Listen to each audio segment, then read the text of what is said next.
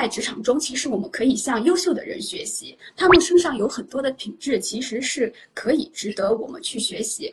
而不是我们一直只在一旁的嫉妒和羡慕恨的，这样子呢，只会带给自己情绪上的一些内耗。那么在职场中，你拥有这些职场的硬核力吗？比如说，第一个创意力，其实说一个好的创意，它往往是带来效果的加成的，会让项目眼前一亮。在职场中，你是一年当十年用，还是说十年如一年？真正的创意是从心流中创作出来的。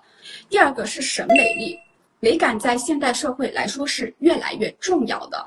呃，如果说两者的方案的它的程度是差不多的，那比如他的同事拿出了一个 PPT，呃，自己设计啊，具有美感的一个 PPT，它有精美的图案、精美的排版设计以及好的视觉成效，那么后者它肯定是能够脱颖而出的。项目的汇报中，或者说是在我们的项目执行中，有好的设计美感是非常重要的。第三个就是统筹力。统筹力的话，它其实是一个非常综合的能力，前后中期的统筹，以及组员之间的分工明确，以及跨部门之间的协调与合作，这些都是我们在职场中需要去不断学习和磨合的地方。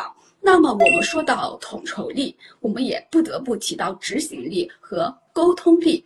那么我们要做的，其实是在保证质量的同时，能够在这个项目或者是这个工作，就是规定的时间范围内，还要有一定的提前量。这样子的话，我们有提前量的同时，才能有更好的余地和修改。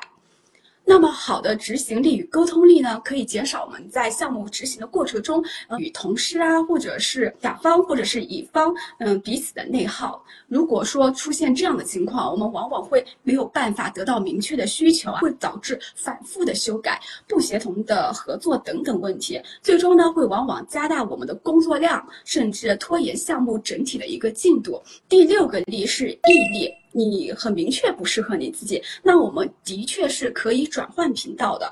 但如果我们只是因为一开始担心自己做不好，那么我们需要去尝试和坚持行业的领域深耕。如果我们自身是缺乏毅力的话，是无法走得长远的。